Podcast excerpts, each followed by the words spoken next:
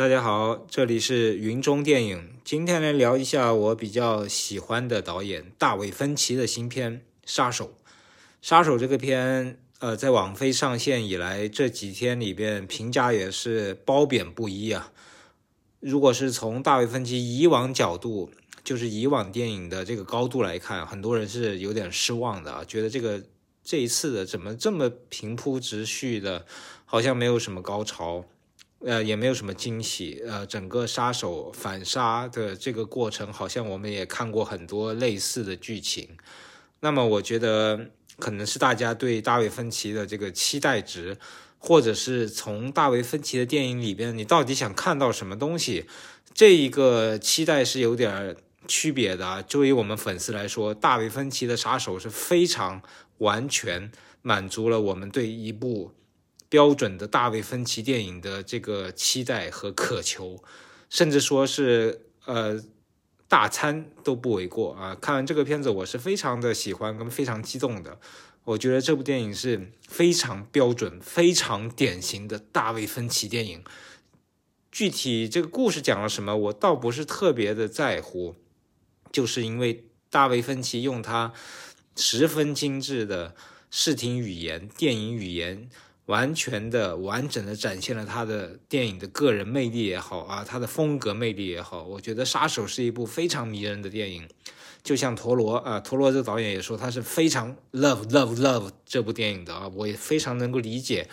陀螺看完这部呃《杀手》之后的这个感受啊，因为我的感受也是，我觉得哎，这个片子就一句话，太好看了，太特么好看了呃，为什么这么好看？就是我觉得他是用。视听语言像诗一样的视听语言来讲述了一个类型片的故事，当然这也就是大卫芬奇的呃一个高峰之处啊，呃高潮点，呃高手之处，哎，我应该怎么说呢？反正有点想彩虹屁吹的有点过头，好像大家觉得好像不太客观啊。其实我是非常客观的，我觉得大卫芬奇这个电影《杀手》这个片子。很多人是没有看进去，啊，他的细节也好，他的人物的诠释也好，他的台词也好，就觉得好像，哎，这么啰嗦的旁白，哎，好无聊啊，这么半文艺不文艺的。那你其实根本就没有看懂这个旁白的含义和这个旁白所处在整个片子里的位置，它的叙述的作用在哪里？这个旁白当然不是一个普普通通的文艺的旁白了，它充满了这个大卫芬奇在里面使的一些小蔫坏啊，就是反讽的东西，其实是特别多的。那么我们。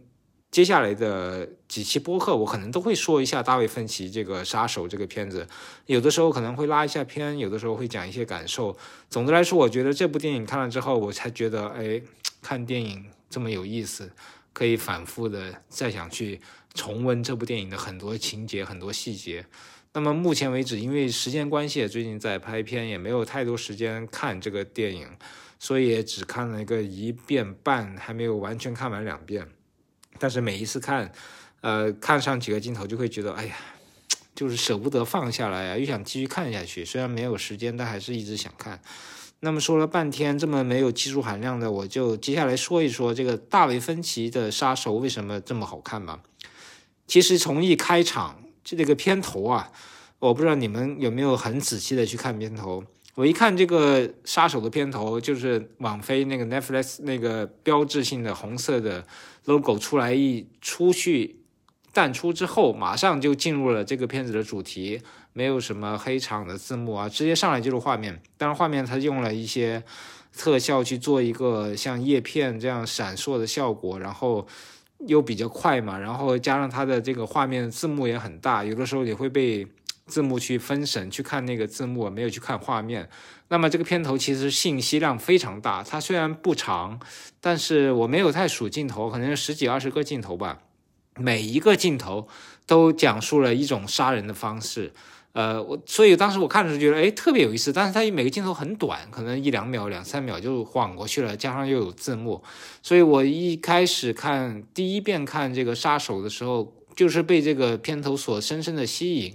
因为我想知道，哎，他是怎么去，呃，展展现这个杀手的前传啊？这一点有点像芬奇的，呃成名之作就是《七宗罪》。《七宗罪》的开场是呃现在已经被纳入影史的这个传奇的范畴了，因为他用了一种呃胶片洗印留银的这种技术手段也好，然后他表现的内容也是非常的，就是杀手在割自己的这个。把自己的指纹去掉啊，然后做一些准备啊。就《七宗罪》的片头，大家看过这部电影的都会对《七宗罪》的片头是比较有印象的啊。它比较阴森，然后讲的是杀手在做一个呃《七宗罪》这个片子全盘的这个它的布局之前做的所有的准备工作，然后他就在片头里去揭示了。然后你看完这个片子再看片头，会觉得哎，更加有新的一种收获和一种体会。那么大卫芬奇最新的这个片子。杀手这个片子里面呢，这个片头其实也是值得非常仔细的去关注它的很多细节的，包括他用了十几种杀人的手法啊，这个其实就是这个主角男主角法沙扮演的这个杀手的前史嘛，就是他一开始就是执行任务了嘛，但执行任务之前，我们知道他是一个非常成功的杀手，非常呃怎么说，他自自己以为自己很有品位的一个这样的杀手，他也是。呃，没有失败过，所以说他前面展示的这一系列的片头的这些镜头，有各种各样的杀人的手法，比如说，我现在有点回想不太起来了啊，有很简单的，有枪杀的，啊，有塑料袋蒙头杀的，然后有注射一些毒液在什么香水瓶里杀的，然后也有一些去对下毒的方法比较多，然后还有一些开煤气杀的。呃，然后还有那个撞车撞死的，然后还有放蛇啊，放蛇去毒死别人的，然后还有拿手榴弹炸死人的。我大概想一想，可能有十几个，我现在能列出来的。呃，如果有兴趣的话，大家可以看一看啊。这这个杀手他的风格不是那种拿个锤子把人锤死那种风格，他其实是一个比较呃文雅的。我们从这个片头能知道这个杀手的性格，他是一种更愿意用一种慢的方式。呃，就像他后面的呃情节里，他也会说到，他喜欢一些慢慢的窒息的，或者是看上去很优雅，但是又很自然的一种方式来去呃把这个顾客或者把这个客户需要的杀掉的这个人杀掉，然后他自己也能够全身而退。所以他选择的这个片头的这一系列的杀人方式。啊，我们可以仔细看看这片头，其实不长，但是我都看了三四遍，因为因为它信息量真的很大。我就觉得大卫芬奇的电影就是值得这样反复观看，因为它很有意思，然后它也不是完全为了炫技。我都说了，这一大段其实是渲染这个杀手的杀人风格和他的杀人前史，所以说他只是比较激烈的一次是啊用车撞啊，然后用那个。呃，什么手榴弹？那个可能是有一点戏剧性的夸张，但他很多时候都是用一种放毒的方式，在那个呃医院的那个，就是在输液管里面注射入一一些什么毒液啊，然后在香水里面呃放进毒液啊，就很多时候是用一种啊默默无声的这种方式来去做杀手的。所以说，呃，这一个片头首先就很值得观看。由于它那个音乐啊，包括它那个转场的这个特效做的很快，所以我建议大家先把这个片头好好看看，然后再知道原来大卫芬奇从一开始第一秒就已经开始在塑造这个人物了。那么很多看完这个片子的人，他首先会觉得，哎，首先你这个故事好像。很平庸啊！我们好像是不是在 KB 里面看过啊？在 JW 里面也看过啊？什么是 KB？就 Kill Bill 啊，莎士比尔，就是有一个暗杀名单嘛，按照暗杀名单一个个把自己的仇人干掉，呃，这个是一个模式。那 JW 呢，就是急速追杀了，呃，这大家都知道了。最近拍了四集的这个大热的 杀手反杀片，基努里维斯演的。那么这两个模式都是，呃，杀手被人。暗害也好，或没完成任务被人去灭口也好，然后他们又开始进行一个反杀的这个过程，然后最后一般高潮都是一个大型的打斗，或者是对 BOSS 的一些呃特别紧张的、比较一个激烈的一个打斗，或者说是一个这样的一个高潮的部位。那么大卫芬奇这部杀手，呃，可能有点剧透了，没看过的朋友可能这里就不用再听下去了啊。如果看过的可以说。呃，他大卫芬奇用的是一个非常的反高潮的一个高潮，大家看过就知道，这部片子其实动作最激烈的部分是在第四部分跟那个男人的打斗啊，那个打斗那一段打斗也是大卫芬奇电影里面从所未有的非常激烈的一次动作场面，就是肉搏场面。虽然搏击俱乐俱乐部里面有些肉搏了，然后七宗罪里面也稍微打了一下，但是跟这一场的这个强度和烈度相比是完全不不可同日而语的。那么这一场其实是有点像。呃，JW 这样的呃极速追杀这样的这个呃比较拳拳到肉的非常紧张刺激的两个人的这种肉搏的这种关系，然后我觉得甚至比 G W 让我觉得更加真实，因为它确实是呃在技巧上、技术上达到了让你非常窒息的那种感觉。JW 你就觉得它是像动漫一样，那人也打不死，西装挡子弹，这个你是不会感觉到痛的。但是看到大卫芬奇这个杀手这一段。打斗戏里面唯一的一段非常精彩的打斗戏，你会觉得哇，好紧张，好痛。那么这一点也说明大卫芬奇他其实在类型片的手法上是。非常自如的，可以采用各种各样的方法。那么这一段落，我们可能在以后的播客里再去详细的讲述吧。今天我只是先大概的讲一讲，呃，就是说到刚才说的反高潮，它除了这一段打斗之外，后面其实都没有什么大型的场面了啊。这个片子除了有一段追车，有一段打斗是满足一个类型片的基本的这种需求之外，在它的高潮位以及是最后的几个大段落。呃，比较重要的一个情节里面，它其实是没有什么打斗，然后所有的这种刺激性场面是非常非常少的，所以这就跟 JW 跟 KB 完全相反，我觉得是一种非常反高潮的一种处理方式。那为什么大卫芬奇用一种反高潮的处理方式呢？难道他不知道？这个一个影片的最后一一定要有 twist，一定要有高潮迭起的感觉，它才会受欢迎嘛。他当然知道了，因为《七宗罪》就是一个高潮的大 twist 啊。然后他另外一部很受欢迎的《消失的爱人》刚 Girl 也是靠着呃一重又一重的情节反转、人性反转，获得了大众的喜欢和好评。那么大卫芬奇其实完全知道一个故事要怎么受观众欢迎。那为什么在《杀手》里面，他反而是？呃，不去追求这种高潮的戏剧味的。或者是形式感的这种包装呢？我觉得其实大卫芬奇，你要是了解他的话，经常看他的电影的话，你会发现他其实还有两类电影的。有一类就是高潮是有 twist 的，有反转的，有这种高潮位和高潮处理的手法的。有一种就是像十二宫这种啊，它就是完全是陷入真实的、平淡的，但是又回味无穷的这样的一种呃，对于人性的塑造也好，人物的塑造也好，他是用这种方式来去做一个影片的结尾，反而有时候会。让你感觉到，呃，内心被他锤了一锤。虽然没有在表面上锤你，但他是在内心上锤你一下。所以说，这种方式也是大卫芬奇比较喜欢的，就是好像是于无声处见惊雷这样的一种处理方式。那么，《杀手》这个片子，它在高潮位，呃，我现在不是很想讲具体的这个情节，但我可以简单讲一讲，就是他最后大 boss 他是放过了的。为什么他放过？就是他其实前面已经有很多铺垫了，包括他觉得。警察对这个有钱人的调查啊，如果他死了的话，会加倍的调查他，会让自己更陷入更危险的境地。当然，这也不是最重要的原因，最重要的原因是这个大 boss 根本就跟他毫无关系，其实根本两个人就是八竿子打不着的，这也没有什么必要去做这个事儿。那么，另外一个关系就是，这是第二层关系啊，第三层关系其实就是这个杀手这个人物的塑造，就这个人物为什么要这样去塑造？这个人到底是个什么样的人？这个其实是从。呃，影片第一场戏开始到最后一场戏，其实都是贯穿这个影片的一个比较核心的一个元素，就是我们知道这个大卫芬奇怎么去处理这个杀手，怎么去处理这个主角这个人物之后，我们才能知道他为什么用这样的反高潮的方式来去构架整个这种好像是非常类型片的。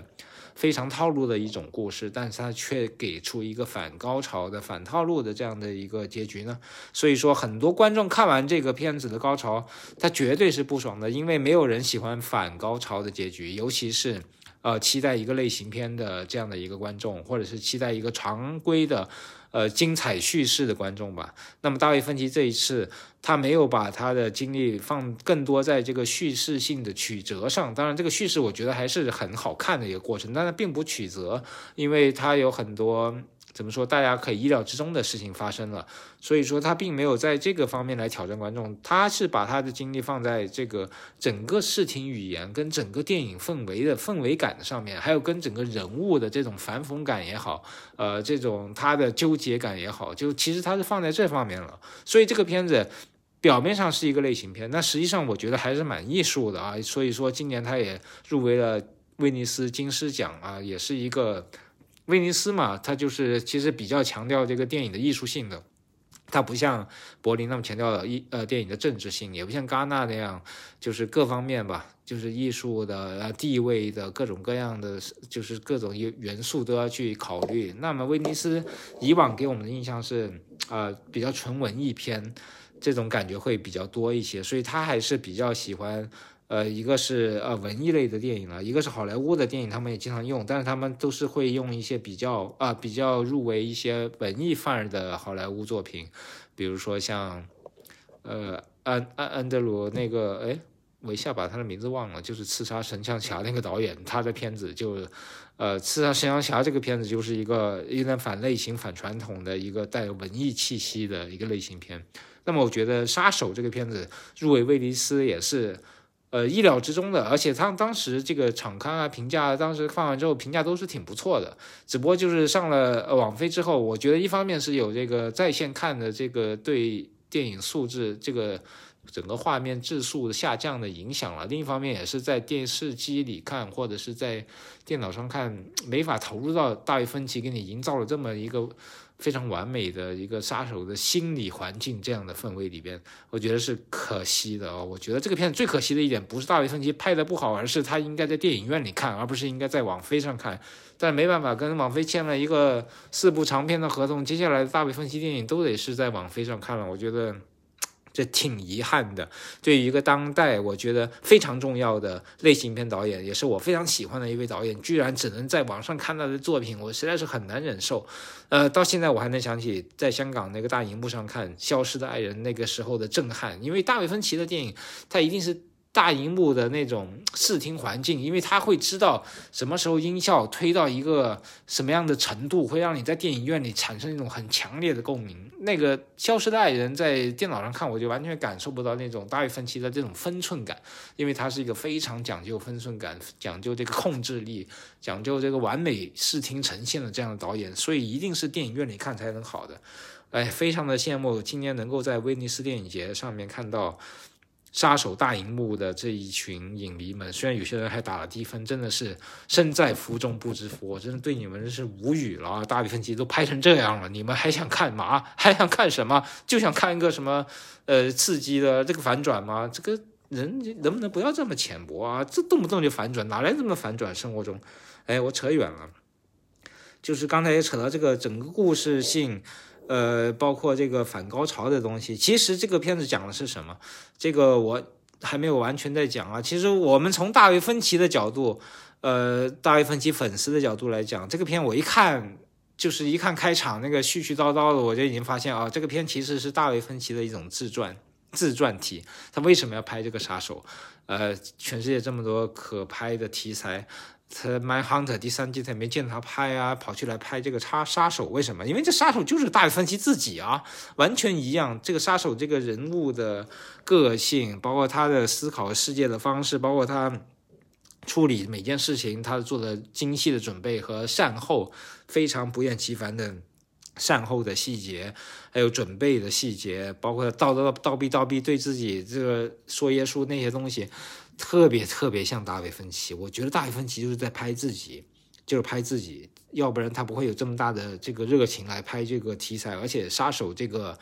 呃，原著漫画他很早以前就看上了，因为那个时候他就觉得，哎，这个这不就就说了我自己吗？所谓的杀手其实就是电影导演嘛。对他要筹筹备很长的时间，然后来做一个项目，这就跟电影导演一样啦。电影导演，然后你拍完之后就完了吗？没有，拍是什么？拍就是 shoot，shoot。我们拍电影叫 shoot。就是跟这个杀手开枪是一样的，所以这个杀手其实这个角色跟大卫芬奇这个导演角色完全合一的。然后你开完枪之后，你还要善后啊，就是拍完电影之后，你还要做后期做剪辑，也是个非常繁琐的过程。所以大卫芬奇在这个杀手这个片子一开始就说啊，你要忍受不住寂寞，忍受不住无聊，忍受不住这个时间对你的打击，就是无所事事对你的这个折磨，你就不要去干这一行了。对，导演也是这样，你忍受不了这种无所事事的。这种这么多时间在等待的，真正拍的时间其实很少。真正在创作的时间很少，但是你为这个电影付出的时间和精力是非常非常多的，前前后后有很多很多的这种很无聊的事情你要去忍受。所以《杀手》这个片子其实一个电影讲电影导演的一个电影，很多人根本看不出来吧？呃，因为我也是作为一个电影导演，同时也作为大分析的粉丝，我非常能够理解他这一点，尤其是《杀手》在第一场戏。他不是倒逼了半天，最后一枪失败了吗？就立刻让我想起啊，大卫芬奇，呃，准备了拍 MV，在这个八十年代拍麦当娜的 MV，拍 Michael Jackson 的 MV，准备了这么长时间，特别红了，然后终于去拍一个大片啊，《异形三》，结果哎，被制片厂。给管的束手束脚，自己也觉得拍出来的东西超烂，不算是自己的作品，等于他的处女作是失败了的啊！大卫芬奇拍《异形三》，在他来说，他就不应该算他的作品。他说他不把这部电影算作他的作品序列，这是一个对他来说很失败的导演经历。那么这个就有点像这个片子里的杀手一样啊，他先经历了一个非常失败的经历之后，然后再开始一个个反杀来展现出他的专业风范。那么大卫芬奇就是通过。呃，异形三之后的这个七宗罪，就是反杀成功，反杀舆论也好，反杀对他的这种，呃，所谓的批评也好啊，反杀成功。这作为一个导演，他七宗罪秀出了一个非常好的一个成绩。所以说，这个片子他这种杀手的这个心历心路历程啊，跟大卫芬奇他做刚开始做导演，然后作为一个成功导演的心路历程也非常像。然后这个杀手叨逼叨逼的。去做很多准备工作啊，那种神经兮兮的那种啊，自我，自我表扬也好，自我讽刺也好，这种东西其实也跟大卫芬奇的那个风格也是非常像的。当然，你可以说我是好像过度解读了，但是其实每一个导演在拍这这个角色或者是拍主角的时候，尤其像杀手这种从头到尾就是独角戏，可以说是独角戏的时候，那绝对是要带入到自己的。这个导演一定要带入到这个角色里，他就会把这个自己内心深处的这点小黑暗啊、小光明啊、小渴望啊。都会投射到这个角色的身上，包括这个角色的写作的东西身上。所以说，我能在这个杀手这个片子里面和在杀手这个角色身上能看到很强烈的大卫芬奇的痕迹。这就是一部不折不扣的大卫芬奇式的作者电影，因为拍的就是他自己，非常非常的作者。你们不要有任何人说这部杀手不是大卫芬奇的风格，不是大卫芬奇的电影，这就是扯淡，说明你完全一点都不了解大卫芬奇。你根本就不知道什么是大卫芬奇电影。那么这部电影，我刚才说的只是说从这个人物的角色和他的创作这个立意上，那么从视听语言上更是极度之分歧，简直分得不得了，奇得不得了了，非常好看了。呃，那么我下一次播客就会跟大家拉一拉片吧。我们先拉第一段，就第一段在巴黎这段，我觉得也是这个片子呃让我非常惊艳的一整段的这个。呃，视听语言的这个氛围也好啊，这个导演的调度也好啊，空间调度、人物调度、动线调度，整个是非常精彩的。甚至可以说，这个片子我怀疑，呃，最精彩的部分就是巴黎这一段了。我个人觉得啊，如果是从整体的一共有六段嘛，这样去考量的话，巴黎这段是非常非常的突出了。当然，很多人说，哎，这不是希区柯克的后窗吗？对，它是有一点后窗的意思，但是它又跳出了后窗。呃，这个怎么说？他当然是建立在后窗，我觉得他肯定是很喜欢后窗这部电影了，也是致敬了很多后窗的东西。但是他也加入了非常多的分歧式的，呃，包括音效的这个切换啦，包括他的视角镜头的切换啦，包括他空间的情况、上下跳动切换，包括他对这个独白，尤其是个人独白的这种反讽式的、大卫芬奇式的这种。冷嘲热讽吧，就是暗暗的使坏，这种感觉是特别强的。那么我们知道啊，说到这个这个片子独白，很多观众看完第一次，他会觉得，哎，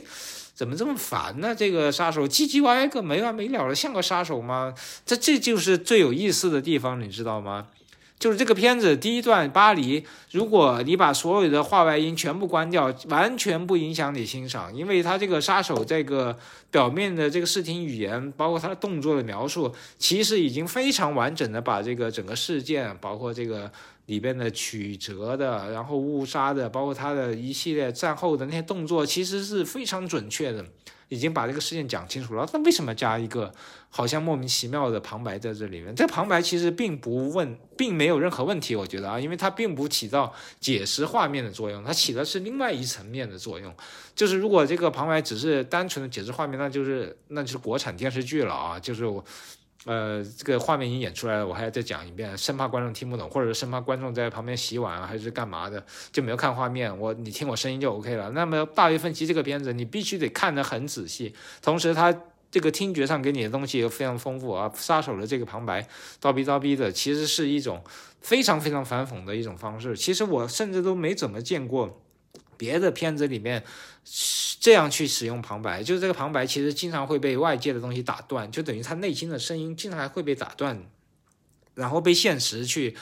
驳斥他自己的这个声音也好，他的理论也好，他的哲学也好啊，这一点其实是我觉得他的旁白其实是一个辩证的，呃，一个经常会被利用来去塑造，呃，它不是一个超越这个叙事之上的，而是反而是他。沉在这个叙事里边，就我怎么说呢？就是说，它其实是一种可以被破坏的旁白啊。一般来说，旁白都是一种权威，它代表着好像是呃，上帝视角也好啊，就是回回顾的视角也好，好像旁白总是说的话是正确的，或者说是事后的，或者说是不值得呃不应该被怀疑的。但是这个片子的旁白反而是大量的被怀怀疑，大量的被打断，大量的被反讽，所以它的旁白使用方式。本身就特别有意思，呃，这个扯了好像挺多，还没有到正题。那么正题就是所谓的下一集吧，我来讲一讲这个我们第一段巴黎啊，巴黎这个里边的镜头运用了，包括角度啊、机位啊，这些都是大卫芬奇的拿手绝活了。这个真的是。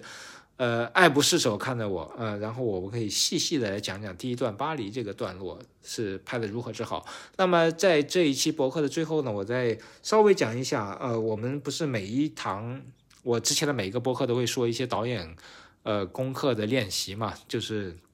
培养你的导演思维，培养你电影思维是做一些什么样的练习。那么这一节课我也稍微讲一讲，就是有一个特别重要的练习，就是去模仿，模仿这个。别人导演怎么拍的？然后你要找你可以模仿的段落，比如说特别好的一个方式就是大卫芬奇这个杀手啊，这开场头都是在一个室内的，在一个室内，其实视角都是在室内往外看。那么这个一个简单的一个空间，你是可以去模仿的，你就一个镜头一个镜头照着拍，然后。你当然不能完全一模一样了，你只是先把它记下来，然后你试图从想象里把它模仿出来，把它的分镜模仿出来，然后拍出来看看你的感觉跟大卫芬奇的感觉是有哪些不同。就是模仿一个经典的小段落，比如说一分钟的或者三分钟的，如果你有时间就三分钟，其实可以拍一分钟都可以，甚至是你只是模仿它的分镜。但这个模仿对一个导演。他的成长和他的视听语言思维的这种成熟是非常非常有帮助的，因为你很明显能看到